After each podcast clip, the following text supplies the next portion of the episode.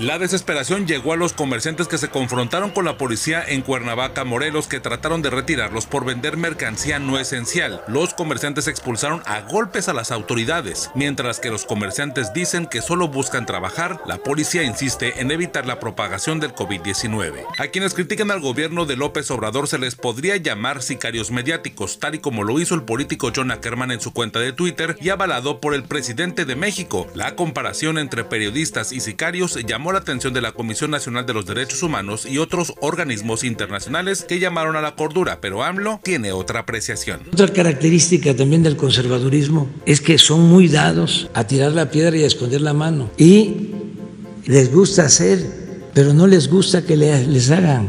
2.340 dólares podría costar el Remdesivir, el medicamento que ha funcionado para el tratamiento de pacientes con COVID-19. Se ha criticado a Gilead, el laboratorio que desarrolló el medicamento que ha dado resultados positivos y que ha permitido que los distribuidores farmacéuticos genéricos lo tengan por 600 dólares por tratamiento. Lo peor está por venir, dijo Tedros Adhanom, director de la Organización Mundial de la Salud, ya que algunos países han presentado un rebrote de coronavirus. Esto no está ni cerca de terminar, insistió el director de la OMS. 16 estados en los Estados Unidos se retractaron de reabrir los comercios no necesarios luego de registrar un rebrote de casos de COVID-19. En las últimas 36 horas se reportan 24 mil casos nuevos solo en el estado de Texas, en donde ya se acumulan 153 mil casos y se registra un 90% de ocupación hospitalaria. En San Diego, California, de nueva cuenta serán cerrados los bares. El tenista Alexander Zverev presumió videos de su presencia en fiestas con ninguna medida de salubridad e higiene en Monte Carlo, al igual que el tenista Djokovic muestra fiestas, bailes y cercanías sin precaución con otras personas. Fue condenado en redes por su irresponsabilidad ante el posible contagio de COVID-19. José Antonio Briceño, el Vaca, estará recluido junto con dos cómplices involucrados en el ataque contra el secretario de Seguridad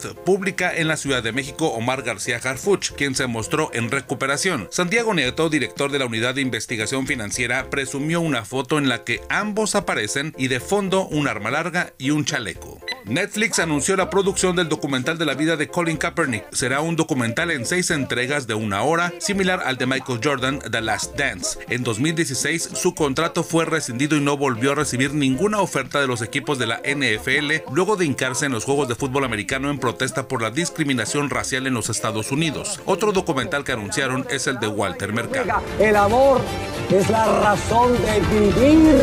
Ha causado controversia un grupo de osos gigantes de peluche que se pasean por las cafeterías y restaurantes en Les Globelins, una avenida en París, Francia. Varias personas pensaron que se trataba de una medida para motivar el distanciamiento social, pero la realidad es que Philippe Lauborel, el dueño de una librería, coloca los nonours, osos de peluche en francés, en distintos lugares del barrio desde hace casi un año. En redes sociales fue difundido un video en el que un hombre golpea a una mujer y al huir derriba a otro hombre de la tercera edad en la Ciudad de México. Le apodan Lord Banqueta. Por si alguien preguntaba, soy Ernesto Eslava.